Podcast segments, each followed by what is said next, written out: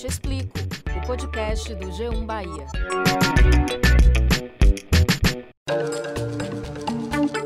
Olá, eu sou Valma Silva, editora do G1 Bahia. E eu sou Camila Marinho, repórter e apresentadora da TV Bahia. E esse é o Eu Te Explico, o podcast do G1 Bahia.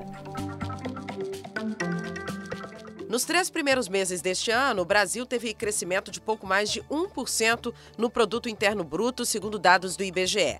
Um índice acima do esperado pelo mercado e considerado positivo para a economia. A questão é que esse dado mascara um problema estrutural do país, a desigualdade social crescente e que acarreta uma série de fatores. Em meio à pandemia, que já matou mais de meio milhão de brasileiros, o aumento da pobreza é agravado pelo desemprego recorde e pela inflação, que reduz o poder de compra da população. A situação é gravíssima, porque desde 2018 o Brasil voltou para o mapa da fome, segundo as pesquisas que têm sido feitas de lá para cá, e a situação só piorou nos últimos meses. Hoje eu ainda não tinha comido, chegou agora a equipe trazendo alimentação, foi que graças a Deus a gente conseguiu se alimentar. O alimento desse é tudo pra gente, porque tem um alimento espiritual e o físico também que a gente precisa, que é do arroz, do feijão. Um estudo da Universidade de São Paulo aponta que em 2019, antes da pandemia, a taxa de extrema pobreza no país era de 6,6%, o que representava na época quase 14 milhões de pessoas. A previsão é de que este ano, 2021, encerre com mais de 19 milhões de pessoas nessa mesma situação, ou seja, 5 milhões a mais. Importante lembrar que é considerada família vivendo em extrema pobreza aquela com renda per capita de até 89 reais por mês. No geral, são pessoas que vivem nas ruas ou em barracos de favela, de acordo com o governo federal. À noite, o lugar é sujo, frio, escuro. O banco de concreto ou apenas um papelão no chão viram cama. Não é fácil, né, tia? Porque, tipo, às vezes, às vezes tem, às vezes não tem. Você deixa o lençol aqui, vai procurar o que comer. Quando volta, sumiu o lençol, colchão, tudo. Some tudo. E aí dorme no frio. Esses dados são nacionais, Camila, mas aqui não cabe falar somente de números. Basta andar pelas ruas de Salvador e outras cidades da Bahia para perceber que, infelizmente, aumentou o número de pessoas vagando pelas ruas, pedindo comida nas sinaleiras, dormindo sob marquises ou qualquer espaço que sirva de abrigo. É possível ver pessoas de todas as idades, bebês nos braços das mães, crianças, idosos, famílias inteiras, vivendo sem dignidade. Pois é, Valma. A situação é triste, merece uma discussão mais aprofundada. Por isso, a gente traz como tema dessa edição do podcast Eu Te Explico: o aumento da pobreza e da fome em meio à pandemia da Covid-19. Os nossos convidados são Márcio Lima, assistente social, especialista em serviço social no sistema sócio-jurídico e presidente da Central Única das Favelas na Bahia e Lucas Gonçalves, estudante de Direito e fundador do projeto Salvador Invisível, que atende pessoas em situação de vulnerabilidade social. A gente começa então a conversar com o Márcio, seja muito bem-vindo. Márcio, no ano passado, o auxílio emergencial de 600 reais por mês para milhares de brasileiros, de R$ 1.200 para famílias chefiadas por mulheres, foi um suporte importantíssimo, especialmente para aquelas pessoas mais pobres. Porém, o valor do auxílio foi bastante reduzido, mais da metade do valor foi cortado e muita gente deixou de receber esse benefício. Diante desse cenário, o que, que a gente pode dizer sobre essas pessoas de comunidades, as pessoas mais pobres? Como é que elas estão vivendo hoje aqui no nosso estado, especialmente em Salvador? É uma situação muito difícil. Ano passado fizemos um, um levantamento em parceria com o Instituto Locomotiva e o Data da Favela, onde oito em cada dez famílias elas dependiam de doações para sobreviver. E só no passado a gente entregou mais de 58 mil cestas e assistimos essas famílias. Esse ano, de janeiro até março, a gente teve uma queda também muito significativa no número de pessoas doando, tanto recurso em dinheiro quanto em alimentos. E a gente também tem um índice aqui muito grande de pessoas que estão na que é com questão grave né, de segurança alimentar dentro das comunidades das favelas, onde percebemos realmente a presença da fome e a redução de auxílio emergencial, número de desemprego, impactou de forma, sabe, é, bem significativa na vida dessas pessoas, que os filhos antes é, iam para a creche se alimentar e hoje estão em casa com essas mães, e muitas dessas mães são mães solo, e isso acabou dificultando ela de conseguir emprego, de buscar alimento. Então, é, isso vem impactar diretamente, principalmente as favelas, que a fome já existia, a pandemia só deu visibilidade. Agora, Márcio, apesar de quase todas as atividades econômicas já terem sido retomadas, mesmo com algumas restrições, muita gente segue desempregada. Prova disso é que em maio, a taxa de desocupação aqui na Bahia bateu recorde. Em mais de 20% da população está sem trabalho, segundo o IBGE.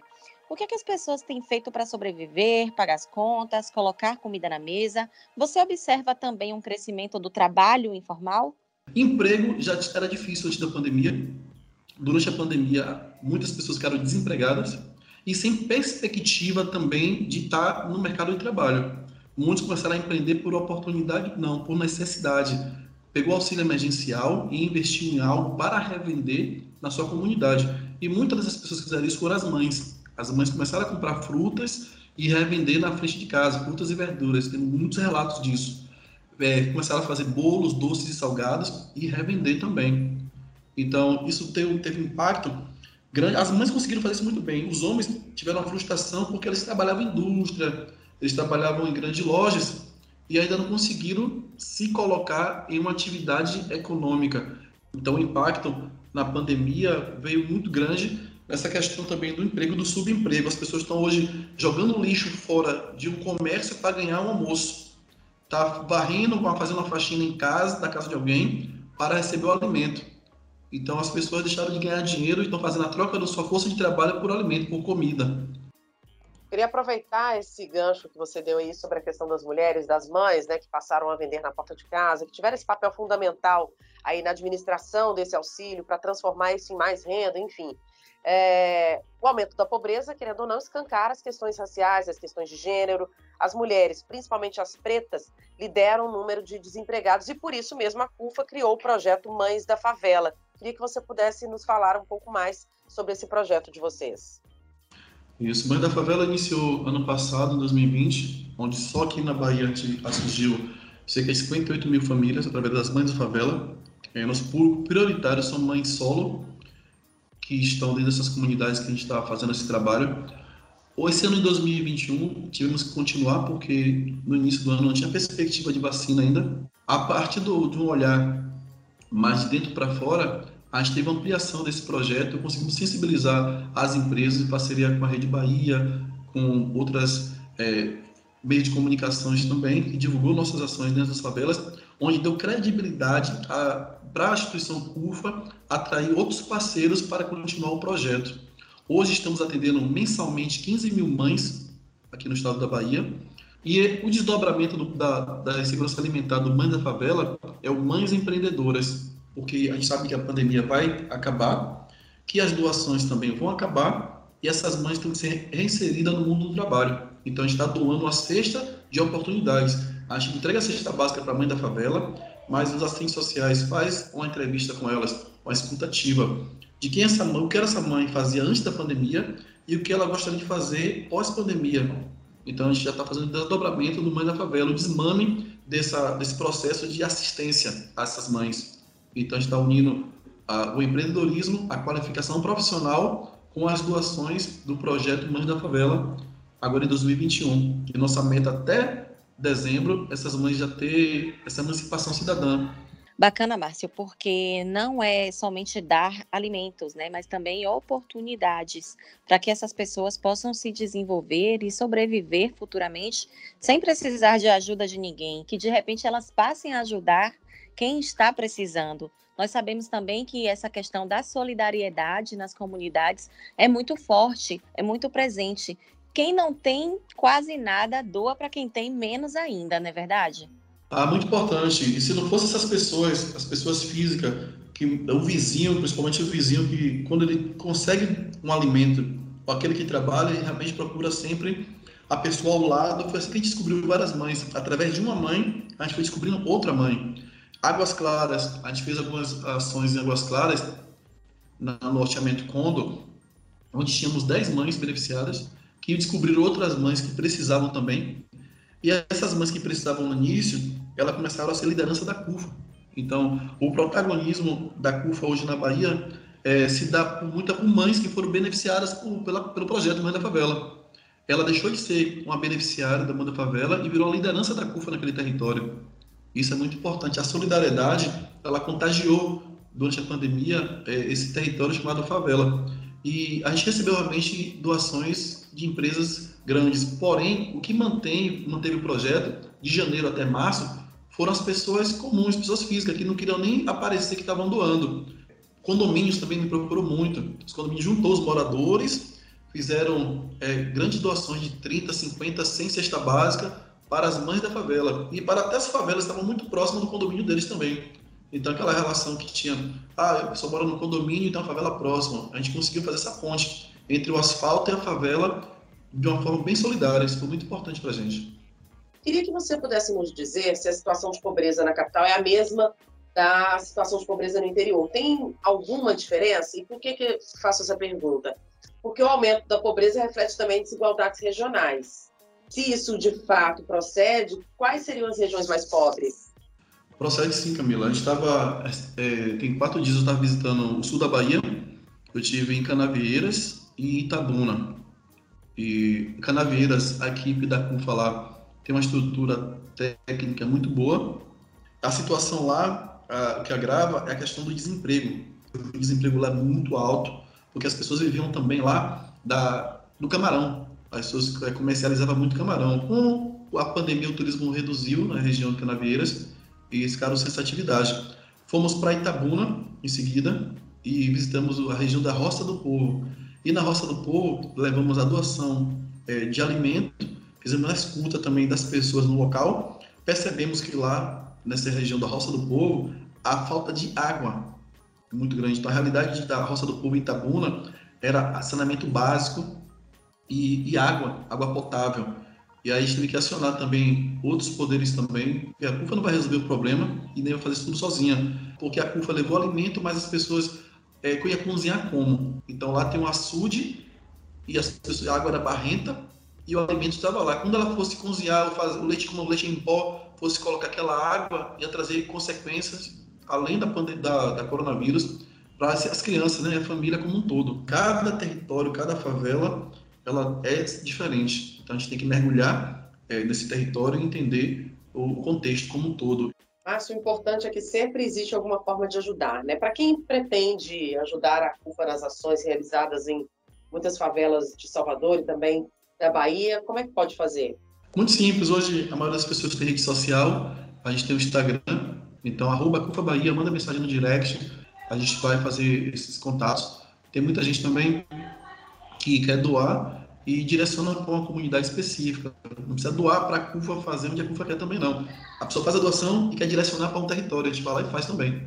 Tomara, então, Márcio, que essa rede de solidariedade aumente cada vez mais, porque tem tanta gente por aí precisando de nossa ajuda, né, meu amigo? Muitíssimo obrigada pela sua participação aqui no nosso podcast. Eu que agradeço pelo convite, estou sempre à disposição. Agora a gente fala com o Lucas Gonçalves, do Salvador Invisível. Lucas, para começar, explica para a gente o que é esse projeto, quais são as ações que vocês realizam. A Salvador Invisível, a gente trabalha de duas formas. A primeira forma, de dar visibilidade à população em situação de rua, porque a gente, a gente acredita que para poder garantir políticas públicas, primeiro você tem que mostrar aquela pessoa, a existência dela. E a segunda forma é o que a gente vai fazer a partir dessa visibilidade. E aí, depois da visibilidade, a gente passa então a lutar por direitos. E esse lutar por direitos é, por exemplo, é, Valma, pessoa em situação de rua, a gente vai. O que é que Valma precisa? É, é, é uma moradia, a gente vai atrás de um auxílio moradia, ou um Bolsa Família, ou uma, uma, um acompanhamento numa UPA. Esse é o nosso trabalho: dar visibilidade e garantir direitos. Lucas, vocês têm um Instagram, costumam postar histórias das pessoas. É, dessas histórias que vocês postam, qual delas mais marcou você? Camila, essa é uma excelente pergunta, porque tem uma que eu me emociono bastante. Eu trabalho com população de rua já tem 12 anos. É, e teve uma que muito me marcou, que foi a história de seu Lafayette. Seu Lafayette, ele é uma pessoa em situação de rua, né? Ele tinha na época, isso foi 2019, ele tinha na época 40 anos em situação de rua. É, e uma vez eu fiz uma pergunta para ele, o que é que, o que é que, qual era o maior sonho dele? Ele disse que o maior sonho dele era ir ao cinema, assistir é, é desenho animado. E aí, beleza. É, continuei o papo e tal. Aí, na outra pergunta que a gente fez, a gente, eu perguntei assim: vamos lá, seu Lafayette. Suponha que você tem uma casa. O que, é que você vai fazer quando tiver essa casa? Ele não falou que iria colocar geladeira, cama, fogão, nada disso. Ele falou que queria televisão para assistir desenho animado. Então, isso foi o que me marcou bastante. Depois disso, a gente conseguiu levar ele ao cinema. Na época, em 2019, foi quando ele assistiu Rei Leão. Então, foi uma história que muito me emocionou. Do seu Lafayette, que tinha um sonho que aparentemente é barato, mas que para ele é caro. É, só para complementar, Lucas, é, para quem quiser acompanhar, o Instagram é Salvador Invisível, mas é SSA Invisível Underline. Então, arroba SSA Invisível Underline. E é interessante porque é uma maneira de tornar visível essas pessoas que são invisíveis, né, para muita gente da sociedade. Então, muito legal esse projeto de vocês.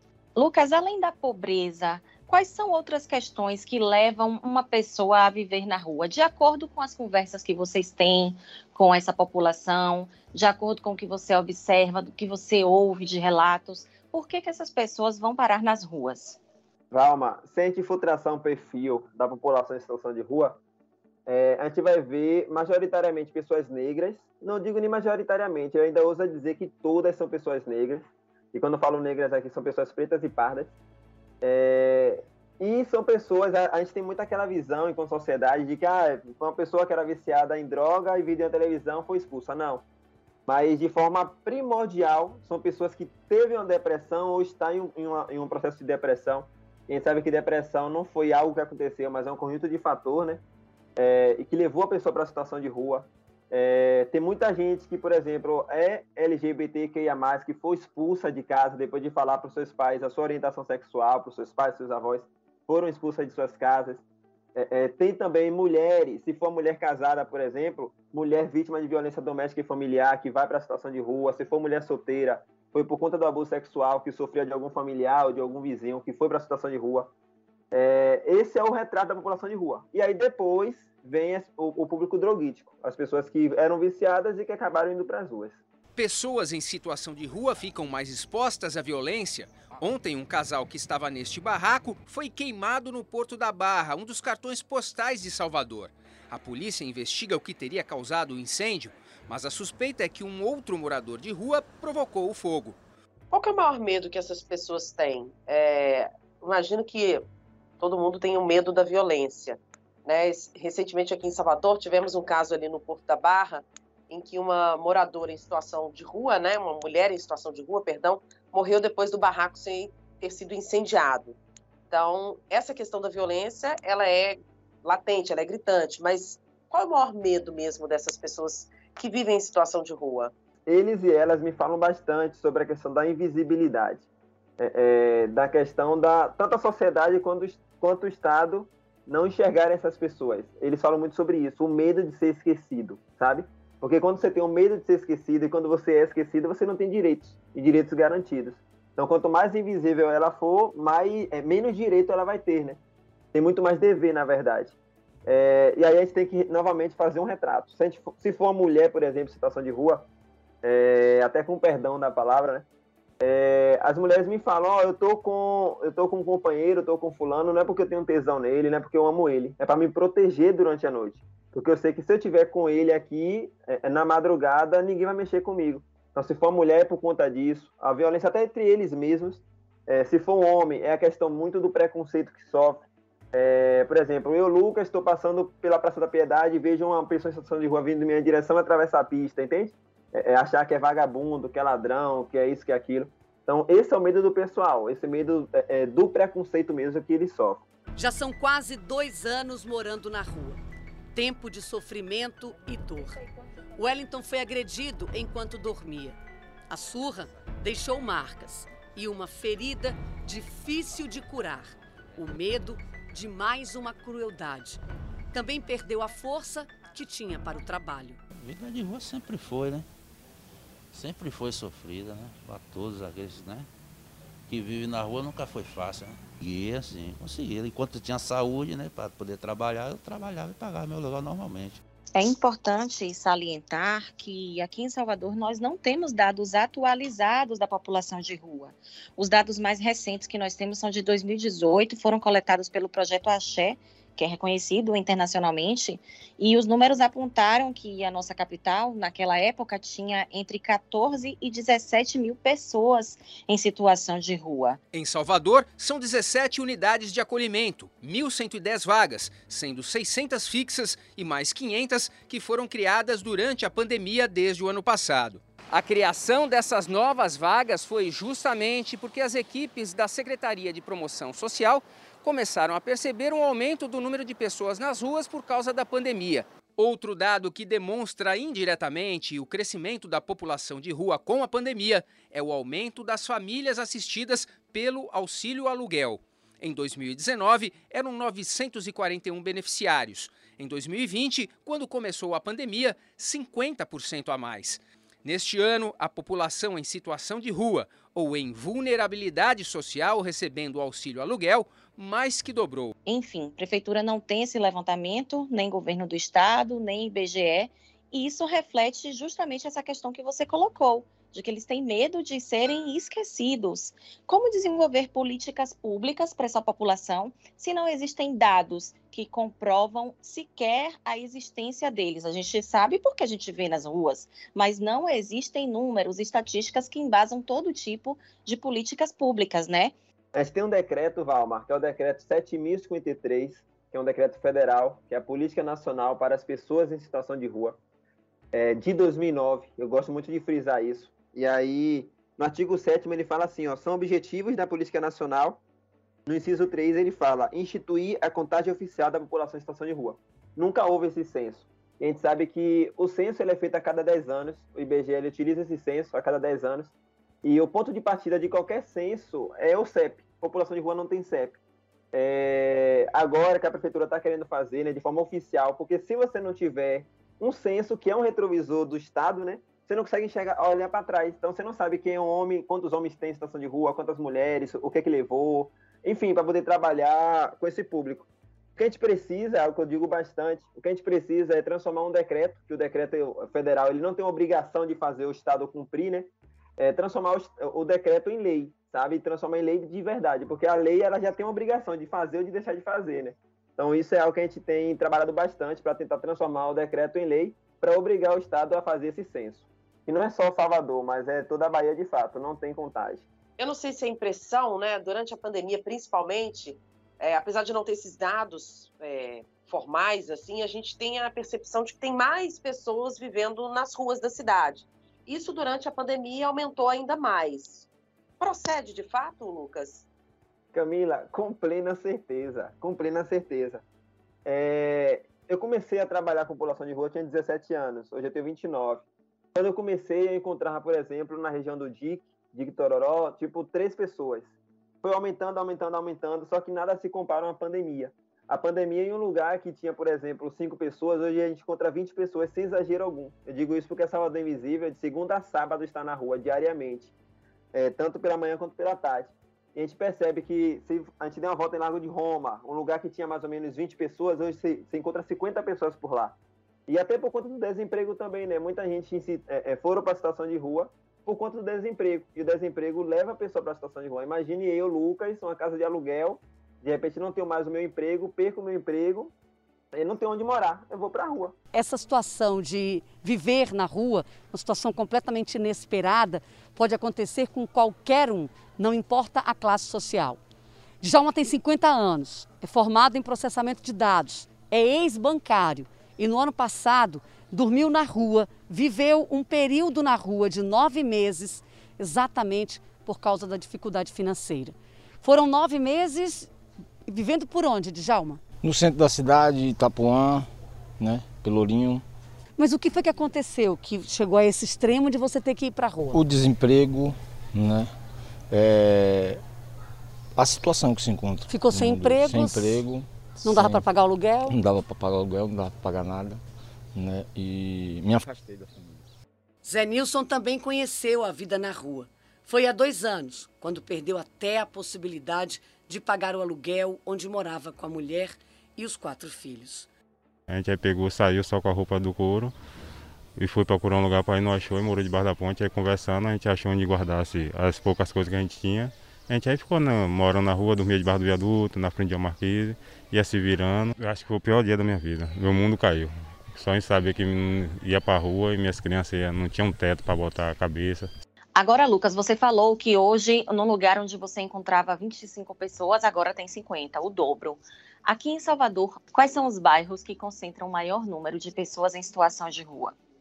Se a gente for listar, Largo de Roma, Ribeira, é, Lago dos Mares, a região da Djalma Dutra, aqui da Ban, Piedade, e os pontos turísticos, como Pelourinho, Barra, e outros lugares mais, no Rio Vermelho. O pessoal está onde onde o povo está.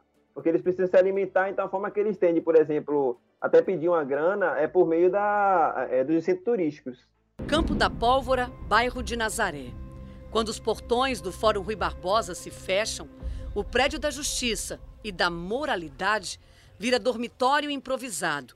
Neste lugar aqui, de dia funciona uma estação de ônibus. A vida corre normalmente. À noite, famílias, até com crianças, estão dormindo. São famílias que vivem neste lugar. E quem quiser se unir a você e a tantas outras pessoas que atuam no projeto Salvador Invisível, como é que pode fazer? Quem pode participar e como deve proceder?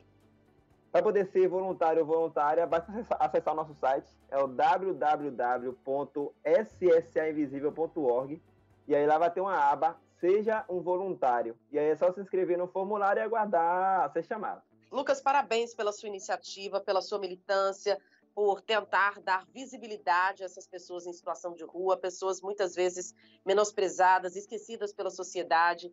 Parabéns, eu tenho certeza que você inspira outras pessoas e quem ouvir vai se sentir motivado a ajudar também. Muito obrigada e parabéns mais uma vez. Na verdade, Camila, Valma, eu que agradeço bastante pelo convite, enquanto Salvador Invisível. É, afirmar aqui também que eu sou um dos ouvintes de vocês, do Eu Te Explico. Já é um podcast que eu gosto bastante. Eu, eu acompanho o G1, o portal G1, então já acompanho o podcast de vocês. Eu sou viciado em podcast. Agradecer também a todos e todas que vão ouvir esse podcast, que vocês é, é, possam não apenas é, é, depender de uma Salvador Invisível, mas que cada um também pode fazer sua parte. E se você pode, ajude quem está precisando. Procure uma instituição, uma ONG, algum grupo, enfim. Há diversas maneiras de dar a mão para quem está sem comida, sem teto, sem ter como garantir a sobrevivência. Para você que nos ouviu até aqui, muito obrigada. Até a próxima! Eu te explico o podcast do G1 Bahia. Produção e apresentação: Camila Marinho e Valma Silva. Edição: Márcio Souza. Coordenação: Danuta Rodrigues. Gerente de jornalismo: Ana Raquel Copete.